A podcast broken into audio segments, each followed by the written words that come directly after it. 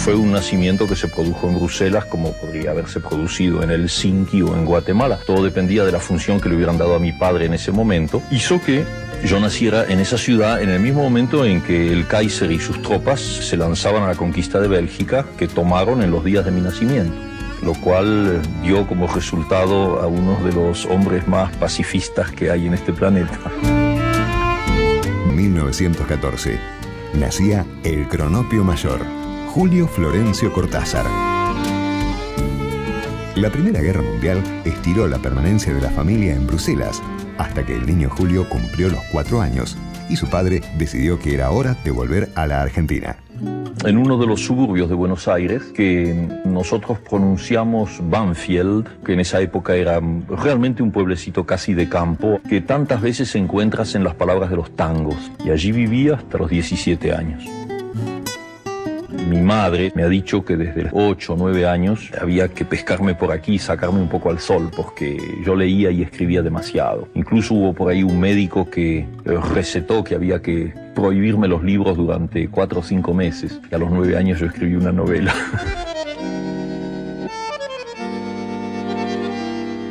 Esa precocidad literaria considerada insalubre para esos tiempos, lo llevó a hacer de la soledad una compañera inseparable. Yo soy por naturaleza solitario, puedo vivir largos periodos solo. Y eso sobre todo en mi primera juventud. Y luego ya viviendo en Europa, digamos que descubrí a mi prójimo. En algunos de sus cuentos dejó huellas solapadas de una infancia y primera juventud azarosas, de carencias económicas y afectivas tras ser abandonado por su padre siendo muy niño. Es una figura que desaparece totalmente. Yo tenía seis años cuando mi padre se fue de mi casa para siempre, en circunstancias que dejaron a, mi madre en una muy mala situación económica y con dos niños al cuidado de ella. Podía haber sido una excelente traductora, tuvo que educarnos con problemas económicos muy grandes. En 1944, Cortázar publicaría su primer cuento, Casa Tomada, en la revista Los Anales de Buenos Aires, gracias a la intermediación de Jorge Luis Borges.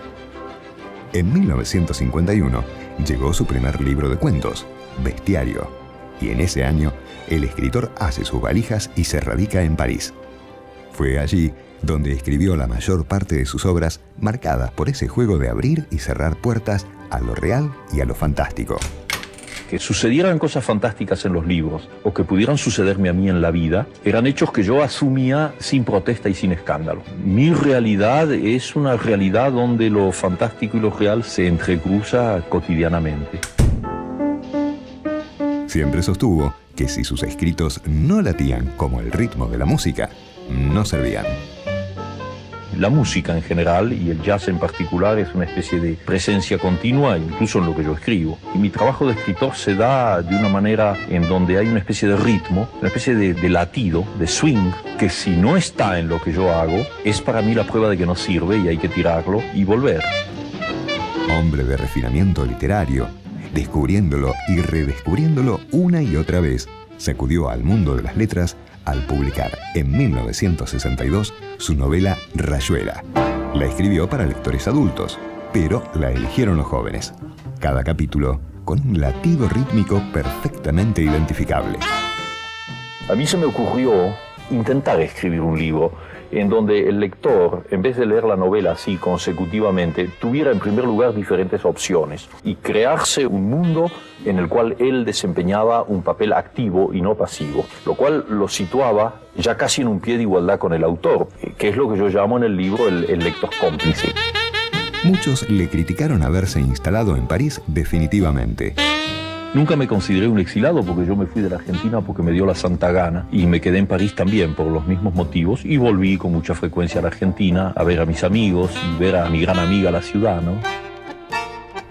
Y volvió a recorrer Buenos Aires a pocos días de regresar la democracia, en 1983, sumido en la pena de haber perdido a su gran amor, Carol Dunlop, y sabiendo que sus tiempos se acortaban.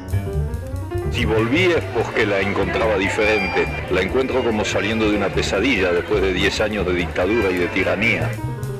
aspiro a vivir mucho, a morirme teniendo conciencia de que hice de mi vida todo lo que un hombre puede hacer de su vida. Julio Cortázar, un tipo demasiado alto como para pasar inadvertido en la multitud.